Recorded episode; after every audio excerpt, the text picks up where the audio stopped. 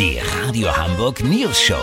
Die witzigsten Nachrichten der Stadt. Mit Olli Hansen, Jessica Burmeister und Peter von Rumpold. Äh, Guten Tag, frohes Neues auch von der News Show. Das Jahr 2022 hat zumindest sportlich einiges zu bieten. In einem Monat beginnen die Winterspiele in Peking und im Dezember gibt es die erste Fußball-WM im Wüstenstaat Katar. Die Frage, die sich stellt, welcher Unrechtsstaat ist der bessere Gastgeber?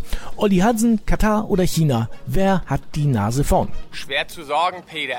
Katar wird vorgeworfen, einer der großen Finanziers des islamischen Staates zu sein. Der Terrororganisation, die noch ein bisschen schlimmer ist als die FIFA. Staatsoberhaupt ist Scheich Tamim bin Hamad Al Thani. Er besitzt ein Vermögen von 1,7 Milliarden Euro. Ein Großteil davon hat er angeblich durch das Austragen regierungskritischer Zeitungen in seiner Jugend verdient. Tamim ist mit drei Frauen verheiratet. Alle dürfen ihre eigene Meinung haben, solange sie ihn damit verschonen. Beim Bau der Fußballstadien in Katar sollen laut Amnesty International 15.000 Bauarbeiter zu Tode gekommen sein. Aber gut, bisschen Schwund ist ja überall, weißt wie ich mein? Ja, klingt sympathisch. Und äh, kann China da rankommen? Denke ich schon, Peter. In der Volksrepublik herrschen weder Meinungs- noch Presse- noch Religionsfreiheit. Minderheiten werden unterdrückt und in Umerziehungslager gesteckt. Zwangssterilisationen und erzwungene Organentnahmen sind die große Leidenschaft von Chinas Präsident Xi Jinping. Wintersport ist in China ungefähr so populär wie Baseball in Dänemark. Im Gebiet um Peking, in dem die Winterspiele stattfinden, herrscht Wüstenklima.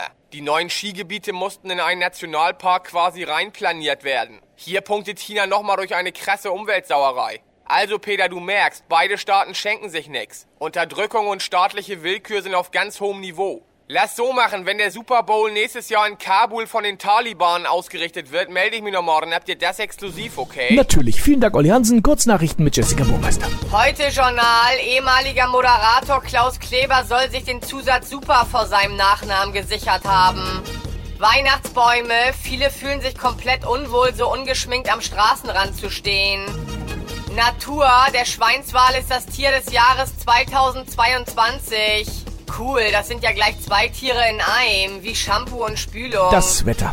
Das Wetter wurde Ihnen präsentiert von Schweinswal, der sympathische Meeressäuger für zwischendurch. Das war's von uns. Wir hören uns morgen wieder. Bleiben Sie doof. Wir sind es schon.